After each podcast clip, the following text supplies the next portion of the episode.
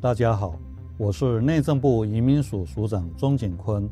自二零二一年十二月三日到二零二二年一月三十一日止，所有在台预期停居留的外来人口，不用担心被通报、查处、管制，请尽快来接种免费的 COVID-19 疫苗。相关资讯可至移民署官网查询。接种疫苗，保护您我健康。有政府，请安心。以上广告由行政院与机关署提供。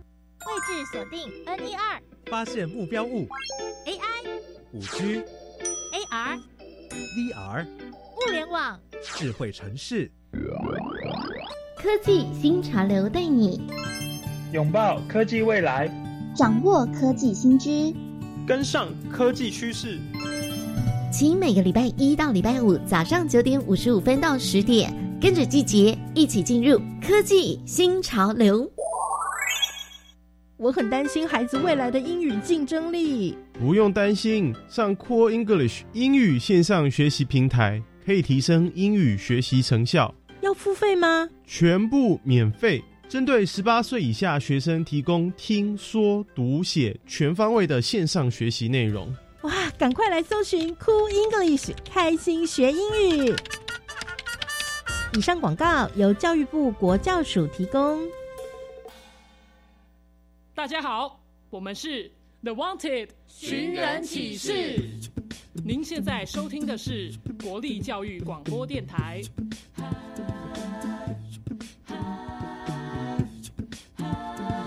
就爱教育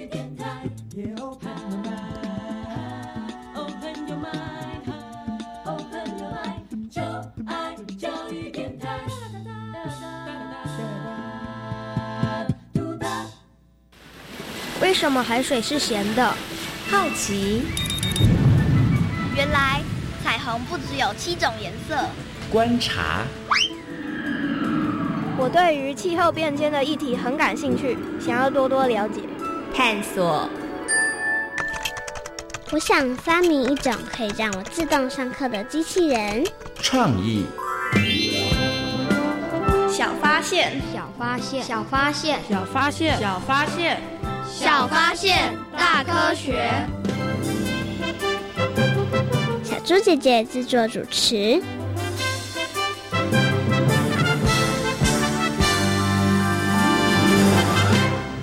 唉，明天又要上游泳课了。威婷，你好像不喜欢上游泳课。嗯，小时候我曾经被水呛过，所以学游泳对我来说是件很困难的事。其实游泳是很不错的运动，而且也没有你想象中那么可怕。你可以努力学一下。算了啦，反正有这么多运动，干嘛一定要学游泳呢？游泳不只是运动，必要时也能自救。还好吧，不亲近水域就不会发生危险了。小发现，别错过。大科学过生活，欢迎所有的大朋友、小朋友收听今天的《小发现大科学》，我们是科学小侦探，我是小猪姐姐，我是洪亮，很开心呢，又在国立教育广播电台的空中和所有的大朋友、小朋友见面了。哇，刚刚呢，在我们的科学生活大头条里头，有两个小朋友谈到了游泳这件事情哦。请问洪亮，你会不会游泳呢？我会。哎，那你会哪些游泳的姿势啊？我会自由式、蛙式、仰式，还有蝶式。给你掌声鼓励，这四种姿势你都会了，耶真的很厉害耶。那这四种姿势当中，你觉得哪一种比较困难呢？蝶式。对，蝶式小猪姐也不会，我真的觉得蝶式好难哦。那请问一下洪亮，你觉得学会游泳这件事情重不重要啊？重要啊。为什么？因为在夏天的时候，大家都会去玩水。如果你不去玩水，就没朋友了。所以呢，学会游泳的目的是为了夏天可以玩水，对不对？对，以现在来讲，好，我觉得这个建议，这个点子其实是还蛮好的啦。可是，那你有没有想过，以前的人为什么要学会游泳呢？以前的人也是为了要玩水才学游泳的吗？应该不是吧？我觉得以前的人们，他们没有船，他们就必须。渡河，嗯，游泳渡河，或是躲避一些野兽，像狮子、老虎，一些怕水的，如果你被他追到，你就要跳进去河里面游泳哦，你就赶快可以逃跑了，对不对？对哦，所以呢，以前的人为什么要游泳呢？跟现代人跟洪亮不太一样，洪亮是为了要可以去戏水，可以跟同学一起玩，但是以前的人会游泳，其实是为了要能够生存下去。对不对？好，好。那在今天节目当中呢，要跟所有的大朋友、小朋友呢，好好来讨论游泳这件事情哦。首先呢，先来启动今天的科学来调查，看看其他的小朋友对于游泳到底了不了解哦。有问题我调查，追答案一级棒。科学来调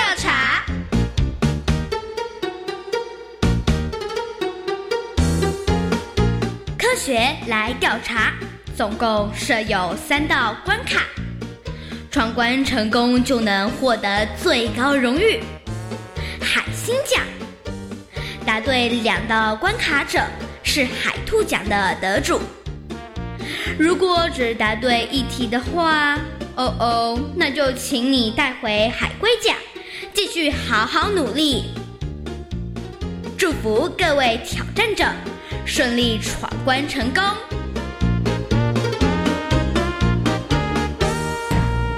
科学来调查，大奖带回家。今天呢，有两位小朋友要来参与我们科学来调查的闯关活动哦。那到底这两位同学可不可以把我们的最高荣誉海星奖带回家呢？就请大家拭目以待喽。首先呢，先请两位小朋友来自我介绍一下。大家好，我是徐子琪。好，欢迎子琪。大家好，我是林俊廷。好，欢迎俊廷。那今天呢，俊廷跟子琪呢要来闯关，请问一下两位小朋友有没有信心可以闯关成功，把我们的最大荣誉海星奖带回家呢？有，很棒。听起来呢，两位真的很有信心。那我们今天呢要出的三道题目其实都跟游泳有关哦。好，相信呢你们应该都可以闯关成功。请问都准备好了吗？准备好了，好，马上进行我们今天的第一题。以前人们学习游泳是为了求生，请问对不对？不对吧？不对吧？哎，一个说对，一个说不对。想想看哦，子琪，你为什么觉得是不对啊？不知道，我就觉得是不对，因为以前应该都是。就是比较不会靠近海边，所以学走路就好了，干嘛学游泳？哦，可是有时候他们你知道吗？为了要可能抓一些生物啊，或者是要谋生，他们是有可能会到海里的哟。嗯，那刚刚呢？其实俊廷说他觉得这个是对的，对不对？因为我觉得，既然他们也他们也跟我们一样，现在会饿肚子啊，会饱啊，那他们应该都会抓一些。河流的鱼吧，啊，有些时候鱼可能游的比较快，他们也需要游游泳啊，嗯，所以我觉得他们应该是为了求生才学游泳的。好，那刚刚一个讲对，一个讲不对，对不对？你们最后觉得这个答案是对还是不对呢？我觉得是对，呃，你觉得是对，因为子琪被说服了哈。好，他们觉得这一题的答案是对的，那到底有没有答对呢？耶！啊，答对了，还好最后呢，子琪又赶快更换你的答案，对不对？你刚刚是被俊廷说服了吗？对，对他讲的有道理哈。不过没错，刚刚俊廷说的是对的哦，因为以前的人呢，他们真的要求生存嘛，所以要想很多的方法去找食物。那的确在水里头也会有食物，或者是他们会需要跋山涉水去找一些食物哦。所以呢，他们就学会了这个游泳这件事情哦。好，刚刚第一题呢，大家答对了。那我们接下来进行的是第二题。蛙式是第一种作为比赛的游泳姿势，请问对不对？请回答。不对，不对。两人都觉得不对吗？为什么呢？因为我觉得我就是一般学游泳都是从自由式先学，所以我觉得比赛也是应该是从。自由式开始的，对哦。那俊廷呢？你觉得呢？因为自由式它其实还是有很多种游的方式吧。嗯，所以我觉得最早比赛应该还是要练他们的技巧跟深度，所以应该是练自由式吧。哇，他讲的好有道理哦！你们对于你们的答案肯定吗？肯定，还好。这时候换成子琪肯定，然后俊宁觉得嗯好像讲的是这么一回事，但有一点没信心就是了哈。要不要改一下你们的答案呢？不用，要要。所以俊宁，你现在觉得蛙式是第一种作为比赛的游泳姿势，对不对？对对，因为看了小猪姐姐的表情，让我充满了怀疑心。哦，所以你觉得应该是对，是不是？对。其实我刚刚没有做任何表情哦，对不对？我现在想想，感觉也是对，因为嗯，如果嗯，我是觉得以前人会游泳，应该是先看青蛙吧，所以哦，比赛才会先从蛙式开始。哦，你这样讲好像也蛮有道理的哦。好，所以给你们最后机会，你们的答案是对对，是不是自由式？自由式还是觉得自由式？等一下，你们两个陷入了一种混乱当中。这一题再问一次，蛙式是第一种作为比赛的游泳姿势，请问对不对？错。他们两个人需要经过一阵讨论的。哎，子琪，你刚刚讲的蛮有道理的，但是为什么最后答案又是自由式啊？因为我刚要想，我好像没有看过青蛙游泳，还是觉得是自由式。OK，我觉得是对的。你觉得是对的，是不是？那怎么办呢？一个对，一个不对。那我们到底这题是对还是不对呢？对，对，不对。不对，那你们两个要协调出一个答案呢？给你们三秒钟，赶快协调一下。对，好，你们答案是什么？对，好，那到底这两位小朋友有没有答对呢？耶！哦，答对了。这时候俊廷觉得很开心，还好在最后临门一脚的时候有说服了子琪，然后来更改答案哦。那蛙式呢，其实是一种古老的游泳姿势哦。那早在呢两千年到四千年前的中国罗马跟古埃及呢，就有类似的游泳姿势了哈。那其实呢，在十九世纪的时候呢，蛙式是第一种在游泳比赛当中采用的游泳姿势哦哈。所以呢。第一个被采用的游泳比赛的姿势就是蛙式。那恭喜俊廷跟子琪答对了，他们两位小朋友很厉害。虽然在过程当中有几番的争执，但是最后都答对了题目，很厉害，运气很好，也有很好的判断能力哦。那接下来剩下我们的最后一题了，如果答对的话，就可以把我们的海星奖带回家。好，最后一题题目是什么呢？来听听看哦。奥运会游泳比赛的四种泳姿分别是自由式、仰式、蛙式和蝶式，请问对不对？请回答。对，对。这个呢，子琪很快回答对，但是俊廷你迟疑了一下，为什么？这四种姿势不是你都会吗？对啊，可是他会考这么多吗？他会考这么多吗？他他不会考这么多吧？他是说奥运会游泳比赛有四种游泳姿势，那是不是就是这四种？就是自由式、仰式、蛙式跟蝶式，是吗？对对。刚刚他可能听题目不小心差神了哈，所以很确定这题的答案是对的吗？对，没错。非常确定吗？非常好。那我们来听听看他们有没有答对哦。耶！哇，恭喜两位小朋友答对了，没错，在一八九六年的时候呢，第一届现代奥运会在希腊雅典来举行，而游泳比赛呢，也是这一次的奥运会的九大项目之一哦。那刚开始的时候呢，其实在奥运会里头是没有规定游泳的姿势，但是后来呢，陆陆续续的就出现了自由式、仰式、蛙式跟蝶式哦。所以呢，这一题小朋友答对了，哇！我们现场的两位小朋友很。厉害，连闯三关，获得了我们的最大荣誉海星奖。很多的大朋友跟小朋友呢，都是游泳高手，在学校的体育课呢，也都会安排上游泳课。其实啊，亲近水域真的是很棒的一件事情哦。不过大家在戏水的时候，也要多多的注意安全。今天呢，也非常感谢两位小朋友的挑战哦。科学来，回家，挑战成功。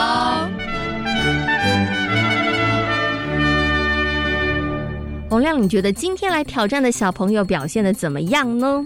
他们表现的很棒，哎，没错，他们真的很厉害，因为呢，他们连续答对三题，得到了我们的最高荣誉海星奖哦。那其实呢，每一年的这个奥运呢，在游泳项目当中啊，也是都受到大家很多很多的瞩目哦。那很多的运动选手都希望可以在奥运的竞技场中呢，可以获得很不错的成绩。那之前呢，其实有一些游泳选手，他们就真的好希望自己呢，可以打败这个飞鱼菲尔普斯。但但是呢，这个菲尔普斯他真的是太厉害，太厉害喽！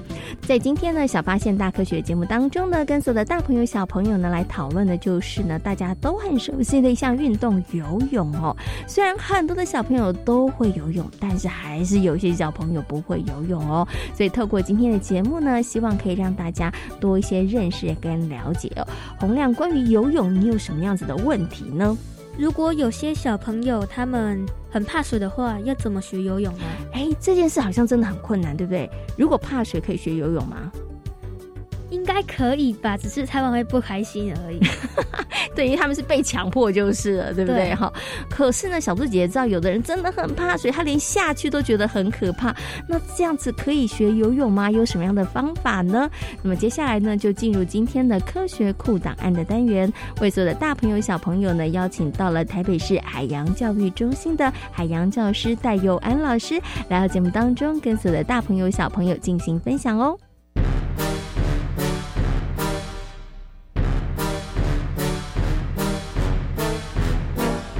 科学库档案。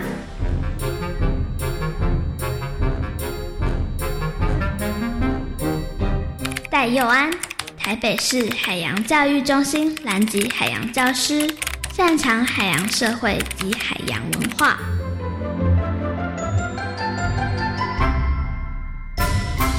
在今天小发现大科学的节目当中呢，为所有的大朋友小朋友呢，邀请到的是台北海洋教育中心的海洋教师戴佑安老师呢，来到节目当中，跟所有的大朋友小朋友一起来好好讨论游泳这件事情哦。Hello，戴老师你好，小猪姐姐好，各位听众朋友大家好。我想是不是可以先请戴老师跟小朋友来讲一下游泳这项水上运动，它到底有哪些好处啊？它除了是可以这个活动筋骨之外，它又有哪些好处呢？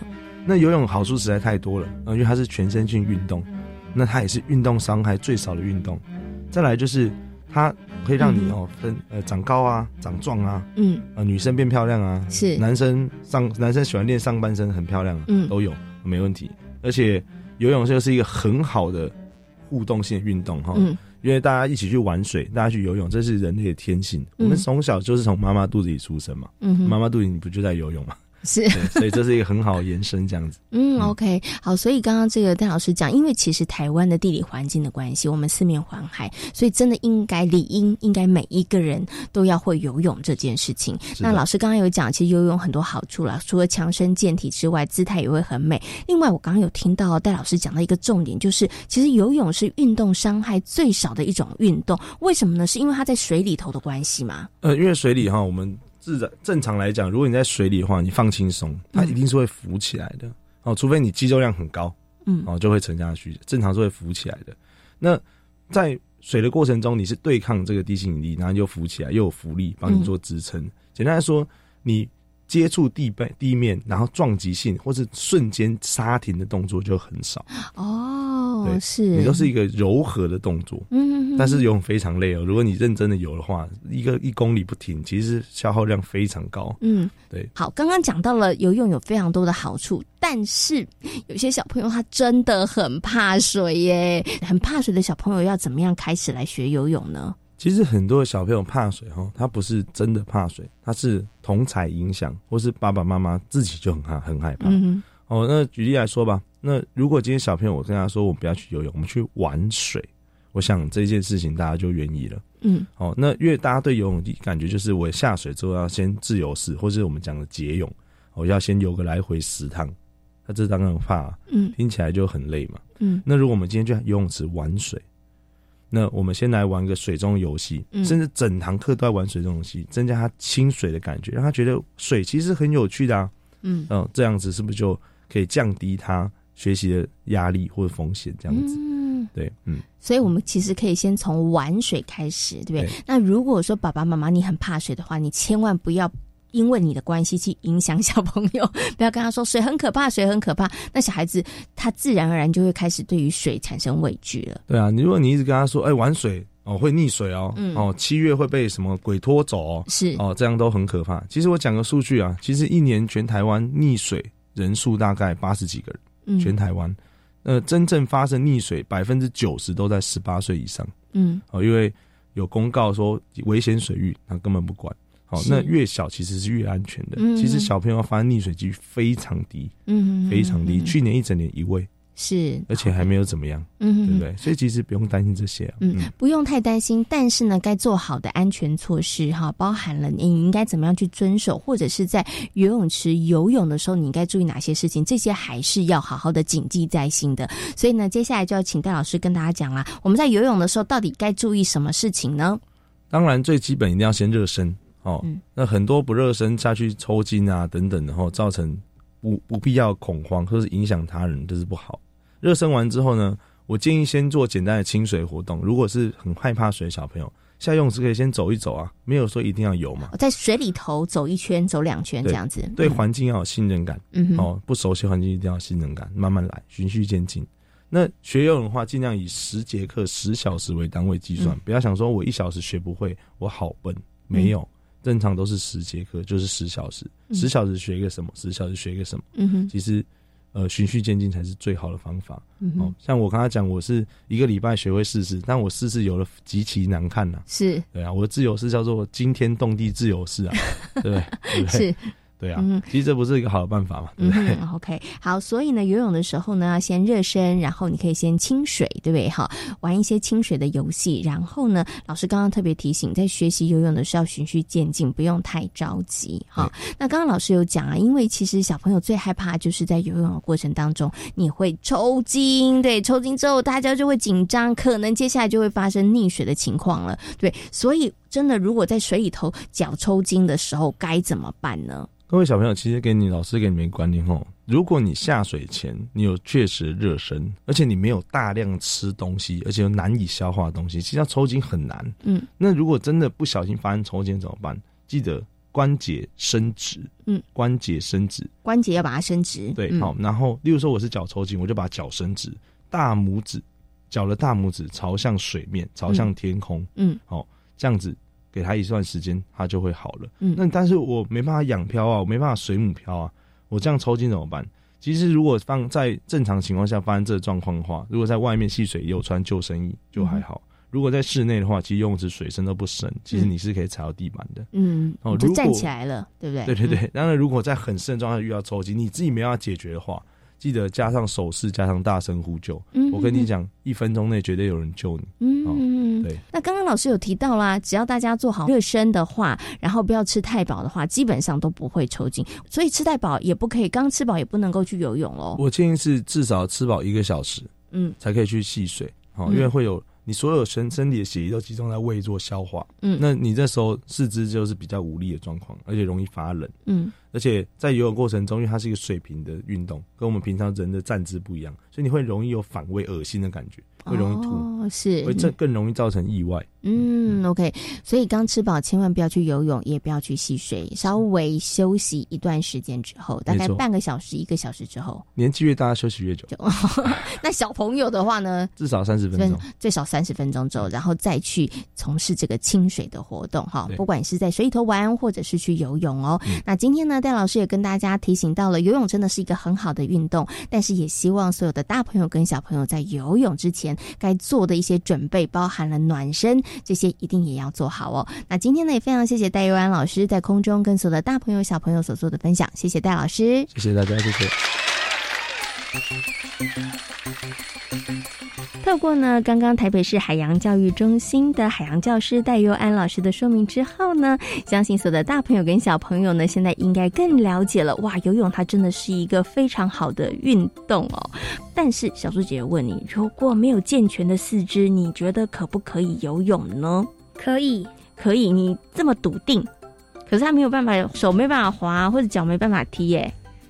他只是说没有健全的，如果他某一只他的肌肉特别强的话，应该就可以游泳哦。哦，哎，你这样的推断好像 有一点道理哦。不过呢，接下来在我们的科学斯多利的单元，真的要来跟大家分享一位超级厉害的，他呢是一位智障的选手，但是他也是一位游泳高手哦。一起来分享陈亮达的故事。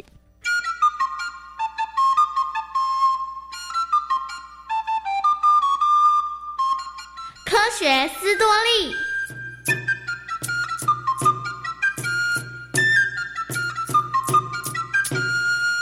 陈亮达一出生就没有小腿，同时右手的手指并指。虽然生理的结构和其他的小朋友不同，但是在成长的过程中，陈亮达和其他的孩子一样乐在学习。因为家人担心陈亮达的大腿会萎缩，因此在他三岁半的时候就开始学习游泳，把它当成复健运动。好避免大腿的肌肉萎缩。哎呦，啊，他这么小，真的可以吗？阿妈，你别还漏了，小朋友很有潜力的。哦哦哦，好吧好吧，那就麻烦教练了啦哈。我们其实哦没有什么太多的期待，只希望哦他能够持续游泳，不要让大腿萎缩啦。阿妈，我懂，没问题的，你就放心交给我吧。小小年纪的陈亮达开始在游泳池里学习，每天不缺席的练习，让陈亮达在游泳上有了不错的表现。后来，他开始跟着教练参加比赛。第一次比赛的时候，全场的观众全都为陈亮达加油。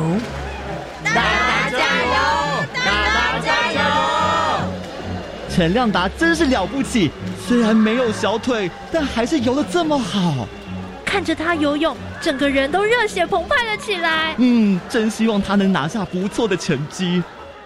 第一次比赛，陈亮达在观众的欢呼下游回终点。虽然过程很辛苦，载浮载沉的，但陈亮达却没有开口说放弃。之后。陈亮达跟着教练到处参加比赛，四年的时间内，他拿下了三面金牌。这样优异的成绩，让不少人对他竖起大拇指。后来，甚至有导演以陈亮达的故事为蓝本，拍摄了励志电影《两分二十秒》。不少人看了电影之后，大为感动。同时，这部电影也鼓励了其他身心障碍的小朋友。教练，我的孩子他行动不太方便，请问他也可以和陈亮达一样加入游泳队吗？当然可以，没问题的。真的吗？谢谢教练。你也是看到电影后大受鼓励的吧？没错，那部电影不止鼓励了我，还鼓励了我家的孩子。本来我就希望这部电影。不止让大家认识陈亮达，也能让大家关心身障选手的训练。其实，在陈亮达小小的心里，他从来没有觉得自己和别人不一样。在学校，陈亮达和同学们一起跳舞，一起上台表演，也一起参加比赛。进行户外教学的时候，陈亮达因为身体的缘故，走路速度总是比较慢。亮达，我看哈户外教学你就不要去了啦。